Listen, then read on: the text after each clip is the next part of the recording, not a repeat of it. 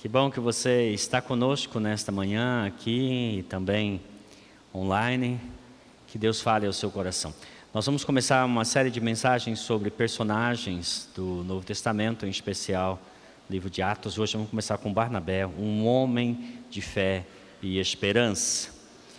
Pediram-me para avisar que terça-feira, às duas horas da tarde, retornam as atividades do artesanato então, as irmãs que têm participado do artesanato, então nessa próxima terça-feira, às duas horas, pode aparecer aqui que vai ter atividade. Abre a sua Bíblia em Atos capítulo 4, a começar do verso 32.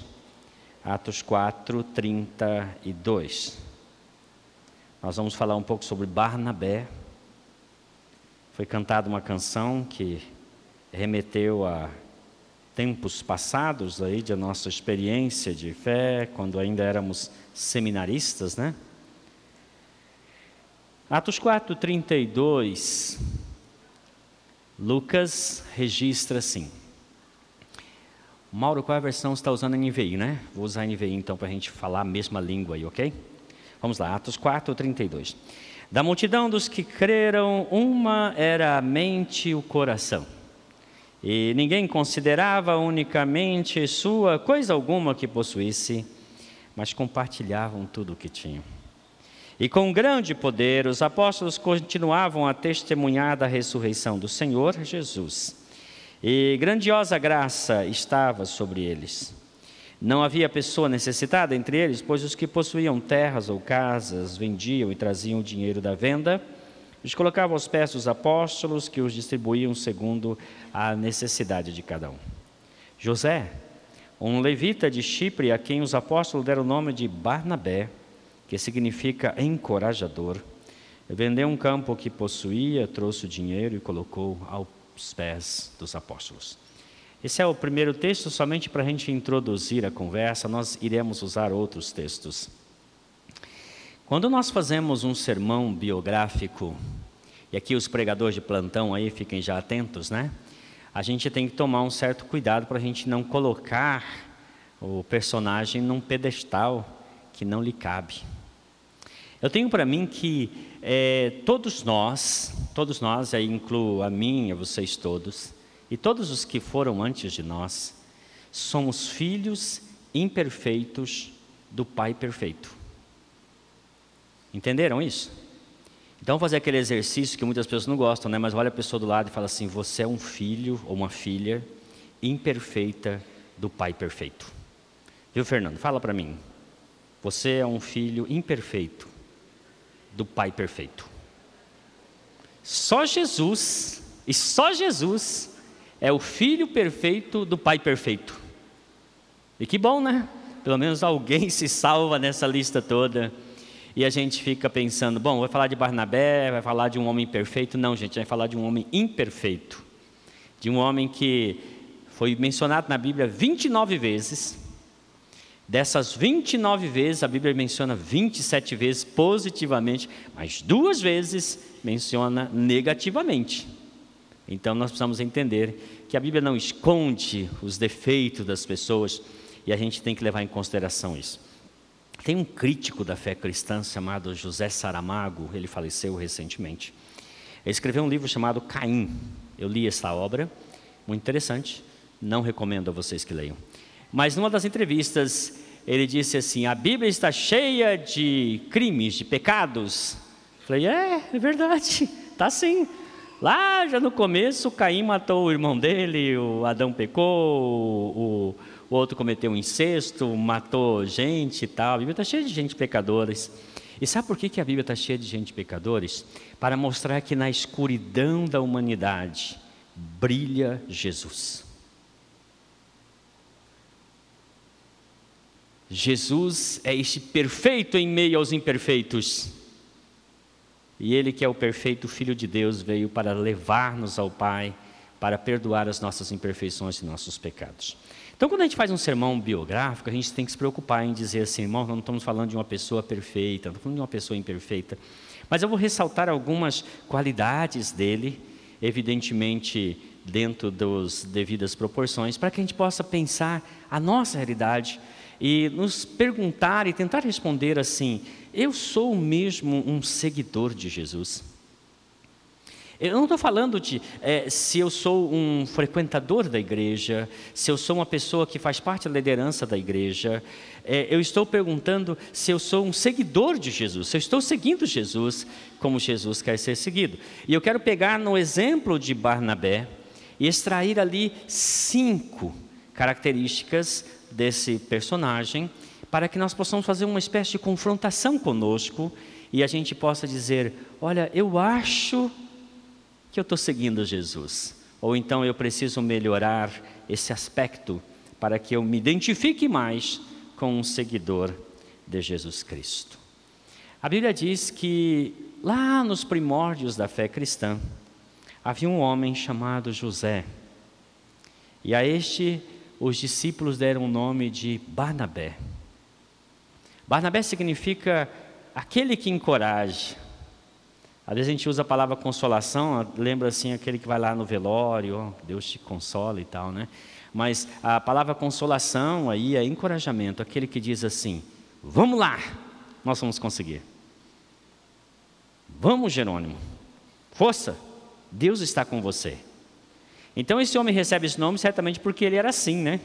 Ele era aquele tipo de pessoa que perto dele não tinha aquela frouxidão, as pessoas se sentiam motivadas, e aí ele recebe esse nome de Barnabé. Muito bem. Qual então seria a primeira característica que nós podemos ver na vida de Barnabé e a gente pode usar como referencial para nos questionar hoje se nós somos um seguidor de Jesus? A primeira característica está aqui nesse texto mesmo. Os versos 36 a 37 diz: Levita, um homem chamado José, que recebeu o nome de Barnabé, trouxe, vendeu um campo, trouxe o dinheiro e colocou aos pés dos apóstolos. Seguir a Jesus é ser solidário. Irmãos, Jesus foi solidário. Não foi? Jesus se solidarizou conosco. Pois ser solidário significa que você se identifica em relação a alguém que está necessitando de ajuda. Jesus, nós lemos o texto de Filipenses 2, ele viu a desgraça da humanidade e o que ele fez? Ele disse ao Pai: Eis-me aqui, eu vou lá. Eu vou lá tirar o pecado do mundo, eu vou lá salvar os pecadores, eu vou lá morrer por eles. Isto é solidariedade. E como é que nós podemos ver a solidariedade de Barnabé? Irmãos, ele se converteu, a gente não sabe quando ele se converteu. A Bíblia fala assim que havia 12 discípulos, depois menciona 70 discípulos, em Marcos capítulo 10. Num dado momento fala de 120, Aí, quando termina a caminhada de Jesus, ele é assunto aos céus, ele é visto por 500 pessoas. Não sei em que grupo estava Barnabé, mas Barnabé é um dos pioneiros. E ele era um levita, um homem que nasceu numa realidade religiosa. E ele creu em Jesus, que Jesus era o Messias, ele fazia parte daquela comunidade cristã, e era um homem de posses. E ele então vê que pessoas que começaram a chegar à igreja eram pessoas necessitadas. Então o que ele fez? A Bíblia diz que tendo uma propriedade, ele vende aquela propriedade, pega o valor, entrega aos apóstolos para que os apóstolos supram a necessidade daquelas pessoas. Irmãos, existe uma grandiosidade no ato dele. E o que é interessante é que este ato, ele não é movido por constrangimento. Entende? Não aconteceu dele ir ao culto e aí o Pedro ficar fazendo, ó, oh, você aí, oferte, você, e fazendo aqueles cultos onde você tem dez apelos para você ficar dando dinheiro, coisas para a igreja. Não foi nada disso. Foi absolutamente livre, espontâneo. Sabe por que eu digo isso? Porque lá em Atos, nesse mesmo livro, ainda no capítulo 2, Paulo vai começar a falar, desculpa, Lucas vai começar a falar que a igreja estava sempre reunida. No verso 42 diz assim: perseveravam na doutrina dos apóstolos, na comunhão dos santos, na partir do pão, nas orações. E aí chega um momento em que, lá no verso 46, ele diz assim: Eles perseveravam unânime, partindo pão de casa em casa, e havia entre eles alegria e sinceridade de coração. Essa palavra sinceridade no grego significa sem necessidade de impressionar. Aphelos significa o que as pessoas faziam, elas não faziam preocupadas se isso vai me tornar um popstar, um exemplo. Barnabé viu a necessidade, Barnabé percebeu que ele tinha como ajudar, ele ajudou. Isso é ser solidário. Quantas vezes nós percebemos necessidades e, ao invés de sermos solidários, nós nos colocamos numa posição de apatia? Ou pensamos assim: isso não é comigo. Certamente alguém fará. Mas Barnabé não pensou assim. Barnabé viu que aquelas pessoas tinham necessidade e o que ele fez? Foi solidário. Ele agiu. Ele, como o samaritano, percebendo a pessoa ferida, ele desce da cavalgadura dele ele vai ao encontro do necessitado e o ajuda. Tempos atrás eu assisti um filme, eu recomendo esse filme, chama-se O Corajoso Coração de Irena Sandler. Que filme maravilhoso. Conta a história de uma ativista polonesa que na Segunda Guerra ela trabalhava como enfermeira. Aí o que ela fazia? Vou adiantar um pouquinho o filme para você aqui, né? Ela literalmente roubava crianças judias do gueto de Varsóvia e as encaminhava para famílias que poderiam adotá-las. Duas mil e quinhentas crianças.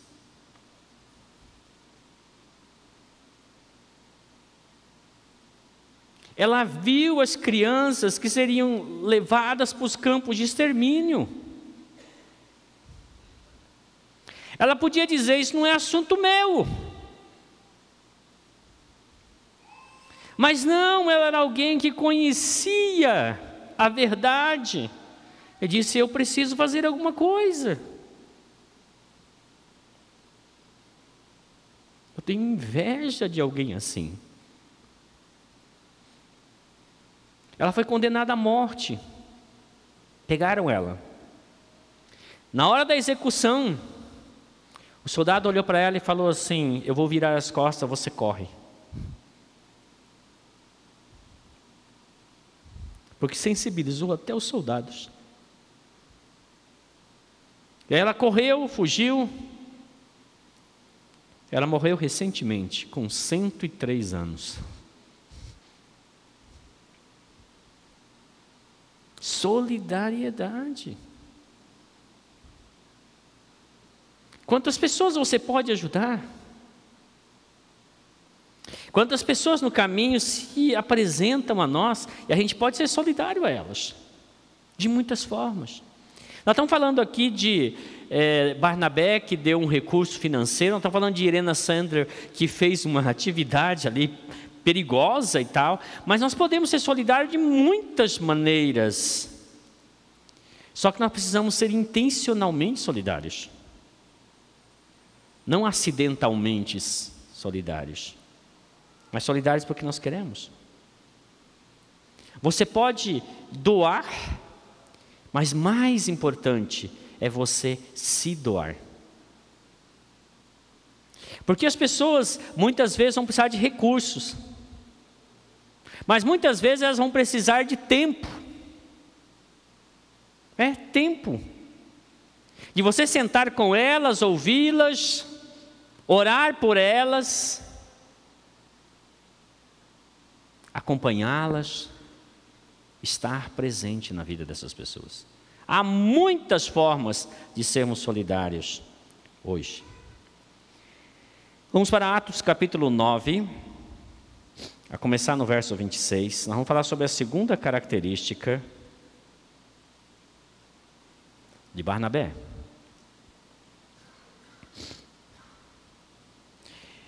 Atos capítulo 9, verso 26. O capítulo 9 fala da conversão de Saulo. E a começar no verso 26 diz: Quando chegou a Jerusalém, Saulo chegou a Jerusalém, Tentou reunir-se aos discípulos, mas todos estavam com medo dele, e com razão eu também teria, né? Não acreditando que fosse realmente um discípulo. Então Barnabé o levou aos apóstolos e lhes contou como no caminho Saulo vira o Senhor, que lhe falara, e como em Damasco ele havia pregado corajosamente em nome de Jesus. Assim Saulo ficou com eles e andava com liberdade em Jerusalém, pregando corajosamente em nome do Senhor.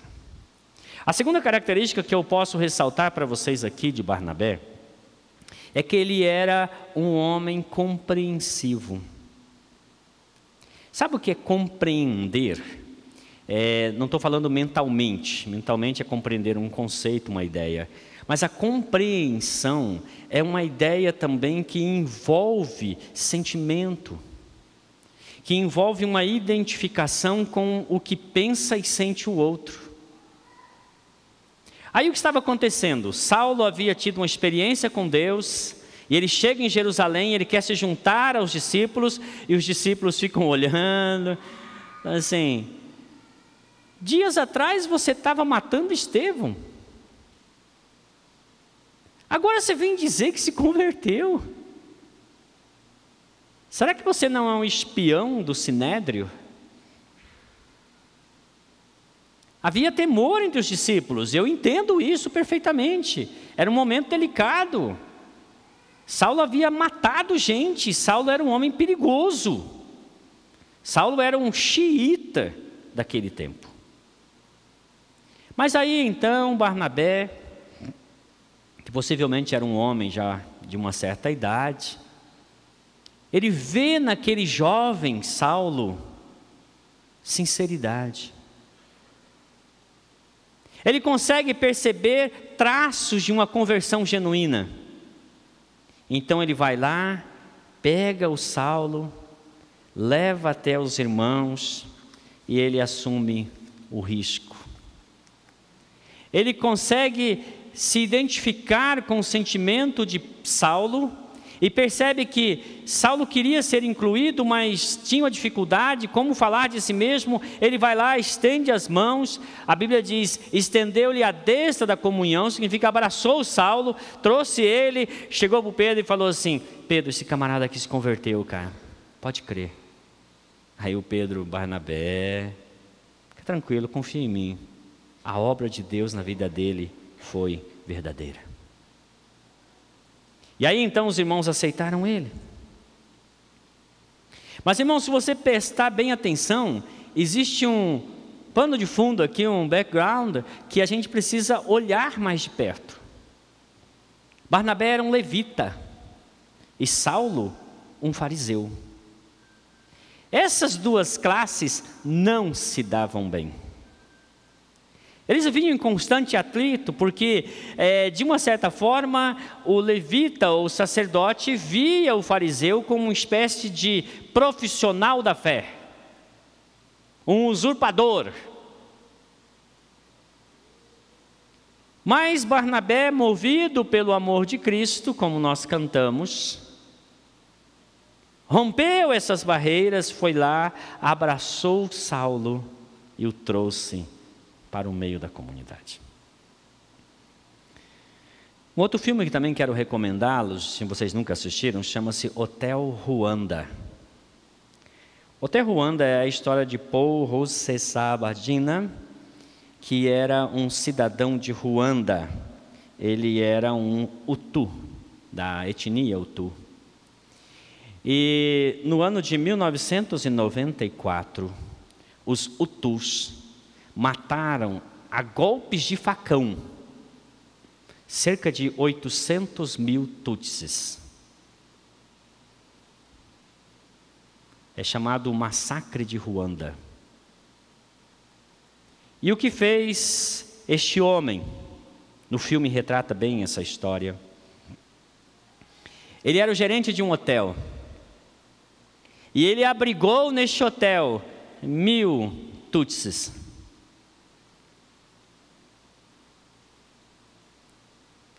Ele podia simplesmente dizer: não é comigo, eu sou um Utu, então eu estou livre desse massacre.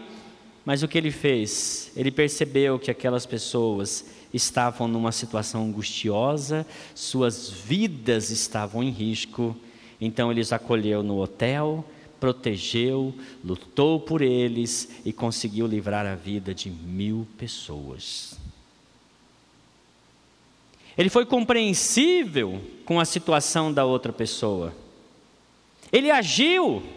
Ele foi ao encontro da necessidade dessas pessoas de serem compreendidas.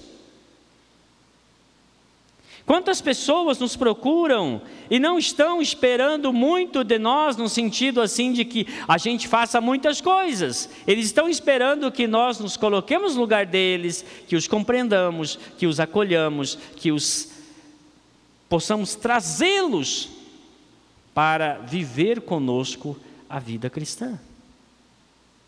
Eu estava falando numa reunião, né?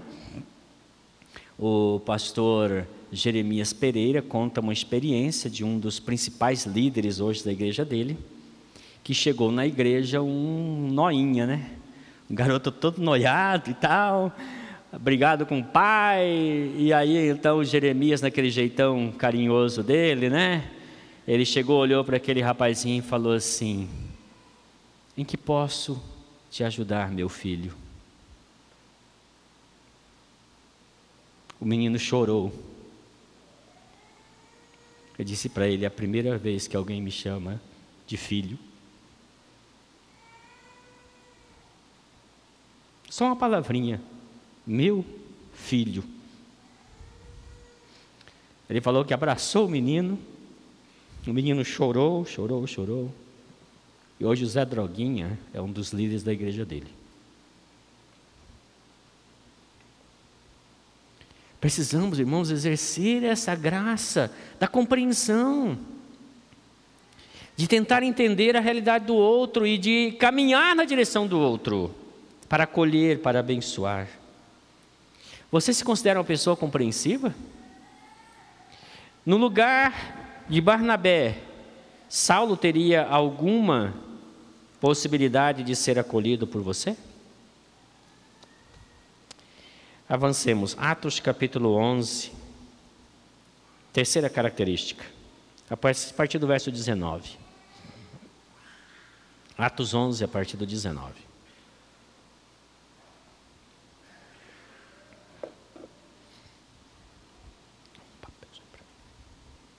Sim. Atos 11, 19 a 24 diz assim. Então os que foram dispersos por causa da tribulação que sobreveio a Estevão se espalharam até a Fenícia, Chipre e Antioquia. Desculpa, eu estou lendo a versão diferente, Mauro, já vou consertar já, tá? Atos 11, 19, diz assim: Os que tinham sido dispersos por causa da perseguição desencadeada por morte de Estevão chegaram a Fenícia, Chipre e Antioquia, anunciando a mensagem apenas aos judeus. E alguns deles, todavia, cipriotas e sireneus, foram a Antioquia e começaram a falar também aos gregos contando-lhes as boas novas a respeito do Senhor Jesus. A mão do Senhor estava com eles e muitos creram e se converteram ao Senhor. Notícias desse fato chegaram aos ouvidos da igreja em Jerusalém e eles enviaram Barnabé a Antioquia.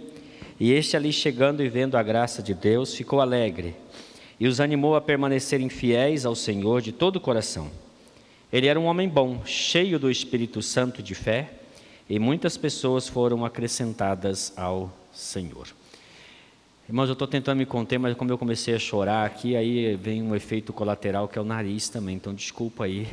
Né? A gente não tinha programado isso, eu estava tentando me conter, mas aí eu precisei da assessoria da Iraci agora, para vocês entenderem o que está acontecendo. Né? O que aconteceu? As pessoas foram dispersas por causa da perseguição e chegaram a Antioquia. Obrigado, querida. E por que chegaram a Antioquia? eles foram anunciando o evangelho, inicialmente somente a judeus, mas depois também a gregos. E a notícia chegou em Jerusalém. Aí os discípulos se alegraram e fizeram aquela pergunta: quem vai lá cuidar dessa gente? Quem? Barnabé disse: Eu irei. Que personagem fantástico, né? A terceira característica que eu quero chamar a atenção de vocês é que ser um seguidor de Jesus significa ser um entusiasmado com as coisas de Deus. É ser, como eu disse, solidário, é ser compreensível, mas é ser também entusiasmado.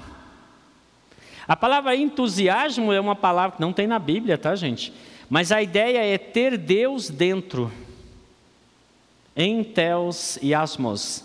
E asmos é mais ou menos a entranha, ok? Os, aqui a parte visceral. É ter Deus nas vísceras. Isso significa estar motivado por Deus, animado por Deus, e o que aconteceu? Quando ele chegou em Antioquia, olha que texto fantástico. Tem hora que eu me pergunto, eu queria muito entender esse texto, e às vezes Deus me permite entender esse texto. Diz assim: Quando lá chegou, Barnabé viu a graça de Deus. Irmãos, você tem visto a graça de Deus? O que é ver a graça de Deus? Deixa eu contar uma experiência dessa viagem que nós fizemos, né? Na volta nós passamos em Pompeia. E aí então, ao retornar ali naquela cidade, na igreja que nós ficamos pastoreando por muito tempo, nós encontramos um casal. Vou tentar me conter aqui para contar essa história. A gente cuidava de crianças. E aí duas menininhas chegaram lá. A Jéssica e a Gabi. E elas participavam ali. Um dia uma delas chegou e falou assim: Tio, você não visita meu pai? Ele é bêbado. Eu falei, bom, vamos lá, né? Estamos aí. Aí no sábado a mãe dela veio. Aí falou, a Jéssica falou que vocês querem visitar a gente, quando? Eu falei, é quando vocês puderem. Ela falou é que eu tenho que falar para ele vir sóbrio. Eu falei, ah, entendi. Aí marcamos o dia, eu acho que ela deve ter dado aquela esfolada nele, né? Não bebem, pastor, vem aqui. Aí fomos lá, né, Ira? Você lembra-se disso? Nós fomos na casa do César, do César e da Mara. Uma casa simples, casa popular. E quando lá chegamos, o César estava sóbrio. E aí começamos a conversa. Foi uma conversa muito interessante, porque nos sentamos e a Mara falou por 20 minutos. Eu marquei no relógio.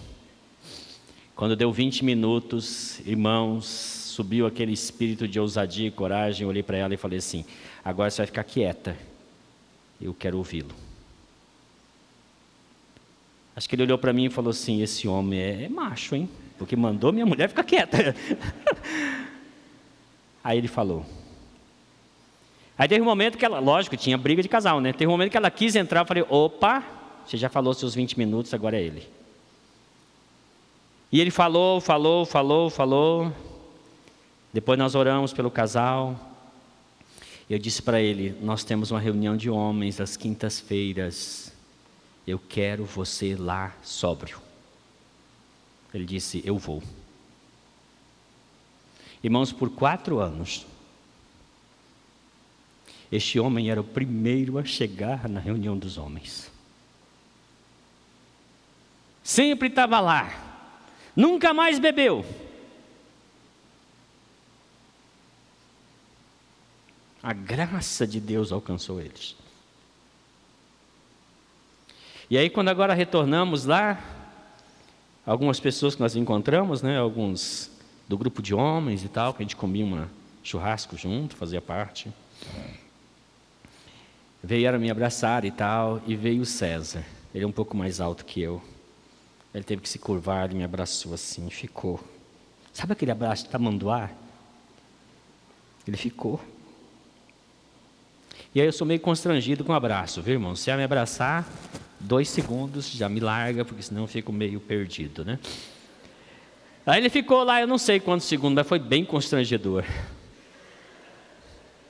E ficou abraçado. Eu vi a graça de Deus.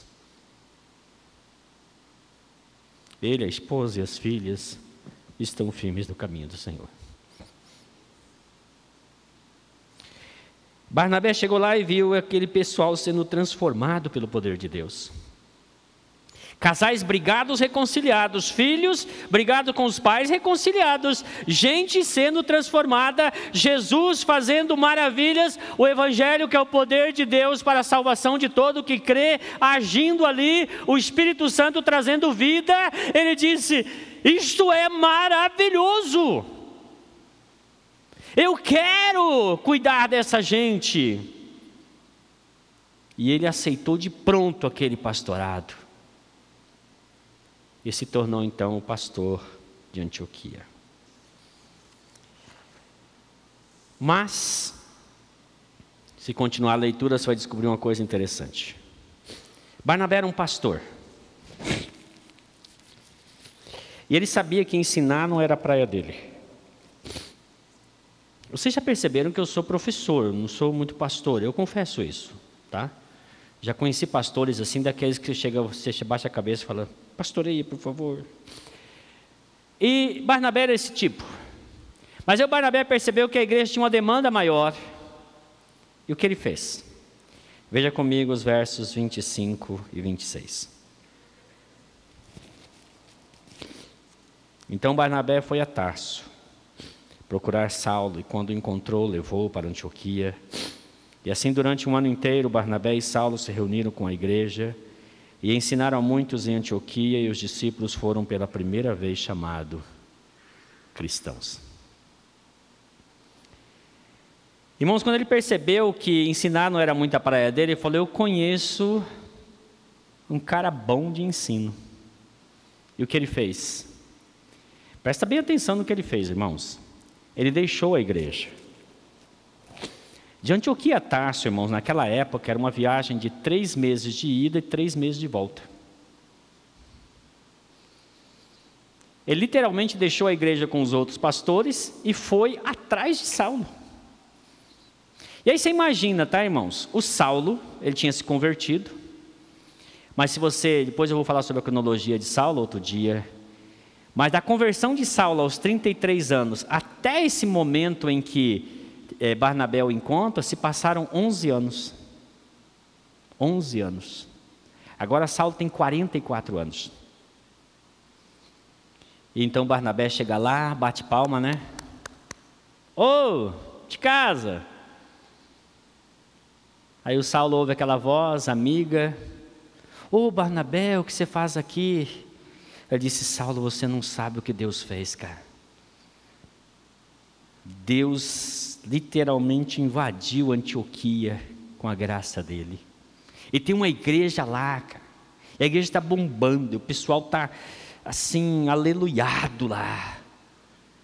Eu preciso orientar aquele pessoal, mas você sabe que eu não sou muito bom no ensino. Você é o cara, vem comigo. Aí o Saulo olha e fala: Vou. Com você, cara, eu vou. Porque uma característica de Barnabé é que ele era alguém que investia sua vida em vidas. Essa é a quarta característica de um seguidor de Jesus. Quem segue Jesus entende que nós fomos chamados para investir nossa vida em outras vidas. Ele percebeu, eu não sei qual a idade dele, tá? Mas eu acho que ele já estava beirando uns 60 anos de idade. E ele pensou bem consigo, falou: Eu preciso de um discípulo, de um camarada para andar comigo aqui. Irmãos, eu vou confessar para vocês aqui, no processo de aceitar a igreja aqui, a gente foi acertando algumas coisas, o Hélio é testemunha, né? E vou dizer de coração, quando disseram para mim assim, tem um rapaz lá que quer ser pastor. Oswaldo, eu fiquei feliz. Eu falei, só um? Quem dera eu tivesse dez Erlon aqui. Eu teria o maior prazer em investir minha vida nestes.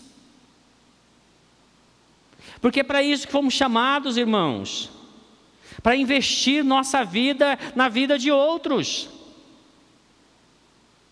Se você parar para pensar, pensa bem, Salim, você não está investindo a sua vida nos seus filhos? Parece uma lógica natural. Por que não pegamos isso e levamos para o âmbito espiritual? De investir nossa vida na vida de outros. Queridos, como é maravilhoso você ver uma pessoa conquistar algo. E essa pessoa lhe convidar e dizer assim: gostaria que você fosse, por exemplo, a minha formatura. E você saber que você fez parte daquela história. É tão bom. É gratificante. Porque a gente começa a ver que a nossa vida faz sentido para outros. Essa semana eu estava acompanhando a história né, do Frido. Até mandei mensagem para você, né? O Frido está lá na Ucrânia, irmãos, ajudando pessoas. E aí ele falou assim: quando a gente vai lá ajudar, parece uma gota d'água. Mas quando no caminho a gente encontra outros ajudando, a gente vê que a gente virou um oceano. Acredite, se você investir a sua vida na vida de alguém, outros investirão também. Dizer, o que você está fazendo? Eu estou investindo minha vida em vidas, eu também quero. Quantas pessoas estão investindo seus recursos em gado? Tudo bem. Investir na, na, na agricultura? Tudo bem também. Investindo nisso, naquilo, naquilo outro. Mas, queridos, não existe investimento melhor do que investir em vidas, porque investimento em vidas é um investimento eterno. Você está investindo naquilo que de mais precioso existe na face da terra. Agora, para para pensar, irmãos. Se Barnabé não tivesse investido em Saulo, a sua Bíblia ia acabar no livro de Atos. Nós não teríamos 13 cartas. Mas se engana você se acha que Barnabé só investiu em Saulo. Barnabé também investiu em Marcos. Aí se tinha o evangelho de Marcos também. E sabe quem foi Marcos? Marcos foi discípulo de Barnabé, depois ele foi discípulo de Pedro, depois ele foi pastor na igreja de Alexandria. Este era o garoto Marcos, com vinte e poucos anos de idade. Como é bom quando eu ouço notícia de ex-alunos.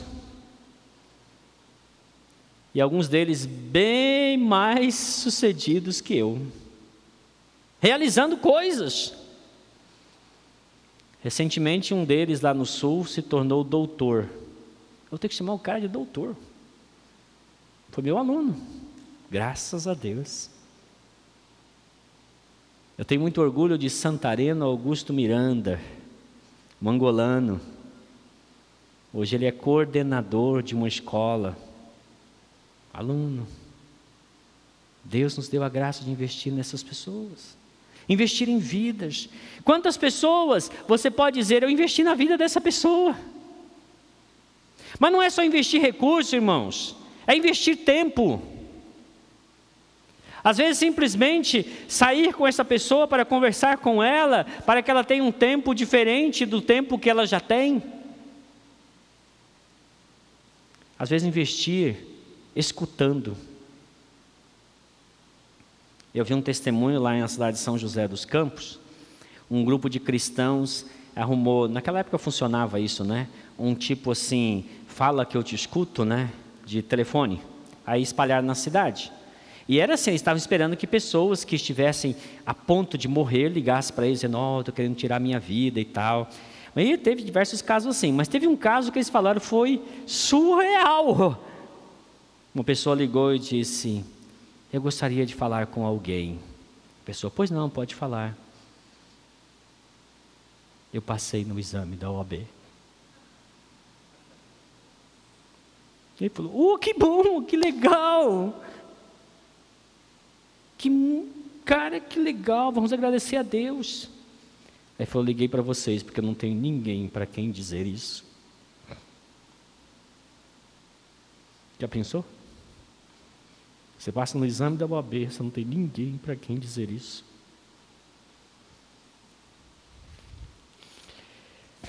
Houve uma igreja japonesa que fez um negócio bem interessante. Quem sabe a gente faça um dia aqui também, né? Os, os é, lá chama-se Issei. É a pessoa que só fala japonês, tá? Estão bem velhinhos e tal. Aí o pastor lançou o desafio: cada Issei adotar um japonês que está fazendo vestibular. Orar para japonês passar em vestibular parece uma redundância, mas tudo bem, é necessário. E esses Isseis oravam em japonês, lógico, pelos meninos e meninas que iam fazer vestibular.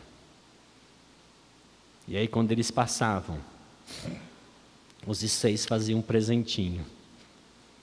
E chegava para eles assim: Eu orei por você.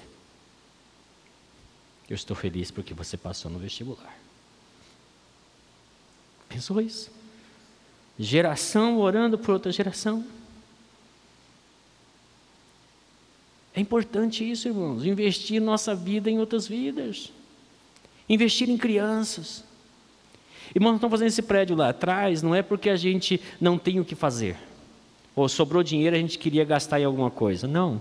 Nós estamos fazendo isso para investir em vidas. Investir em crianças, adolescentes, jovens. E tem um espaço ali que a gente também disputa, porque os homens querem também aquele espaço lá. A gente vai lutar, né, André? Por aquele espaço. Mas deixa eu terminar o sermão, porque o tempo não permite. Quinto e último. Ser um seguidor de Jesus significa ser um missionário. Atos capítulo 13. Na igreja de Antioquia, havia profetas e mestres. A Bíblia tem um costume assim, viu gente? Eles por grau de importância. O primeiro deles, Barnabé. Era o pastor principal. Barnabé. Simeão, chamado Níger. Lúcio de Cirene. Manaém, que fora criado como Herodes, o tetrarca. E Saulo. Enquanto adoravam o Senhor e jejuavam, disse o Espírito Santo: Separe-me Barnabé e Saulo para a obra que os tenho chamado. Assim, depois de jejuar e orar, impuseram-lhe as mãos e os enviaram. A partir daqui, ele deixa de ser um pastor de uma igreja local, ele se torna um missionário. Ele vai ao campo. Mas missionário nessa acepção, porque ele sempre foi um missionário. Desde que ele recebeu a Jesus Cristo, ele entendeu que ele estava debaixo de uma missão. Jesus nos deu uma missão, ele disse: Como o Pai me enviou, eu os envio. Todos nós fomos enviados por Deus para cumprir a missão. Alguns sairão de suas casas e irão cruzar o oceano. Zé, eu tenho água, é que eu esqueci mesmo, obrigado. Isso é, obrigado pela sua solidariedade. Não é, Vilásio? Isso é fazer missões. De uma forma. Mas há outras formas. Nós podemos fazer missões também orando por esses que estão no campo missionário. Semana que vem a gente vai começar já um tempo missionário. Aqui dentro do culto, para a gente saber o que está acontecendo com os missionários, para a gente poder orar por eles também. Você pode se informar do que os missionários estão fazendo e ser solidário a eles, inclusive se comunicar com eles. Hoje é bem mais fácil. Você pode ofertar para missões. A igreja tem se envolvido com missões, nós estamos envolvidos com pelo menos cinco missionários, casais missionários. Nos envolvemos com duas entidades missionárias, a ATE e a AMI Global. Queremos ampliar isto. Podemos fazer missões nos envolvendo com uma equipe de divulgação de missões. Propaganda boa aí, né? A gente vai criar uma equipe para divulgar missões, para que os irmãos possam cada vez mais se envolver nisso. Você também pode dedicar um tempo da sua vida fazendo missões de curto prazo. A gente conhece uns lugares. Havia um rapaz, gente, é, quero que vocês entendam, não estou falando que isso é cura para depressão, tá, gente? É só um testemunho. Havia um rapaz, nós conhecemos, Ele estava um pouco deprimido porque não encontrava assim uma razão para viver e tal. Mas vivendo na casa dos pais, um homem já próximo dos seus 30 anos, seu pai uma pessoa bem de vida, não tinha por que reclamar. Mas aí ele aceitou um desafio de fazer um missões de curto período no Piauí. Ele passou 15 dias no Piauí. Ele sarou. Sabe por que ele sarou? Porque ele chegou lá e ele viu que algumas pessoas, famílias, só comiam uma vez por dia. E ele, quantas vezes quisesse. Ele disse: Quer saber? Eu vou fazer alguma coisa. Aquilo foi terapêutico para ele. Ele ajudou e foi ajudado.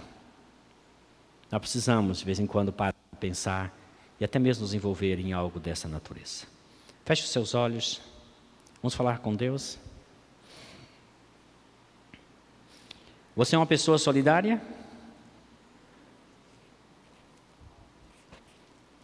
Ao ver alguém em necessidade, você se move né, em direção a essa pessoa?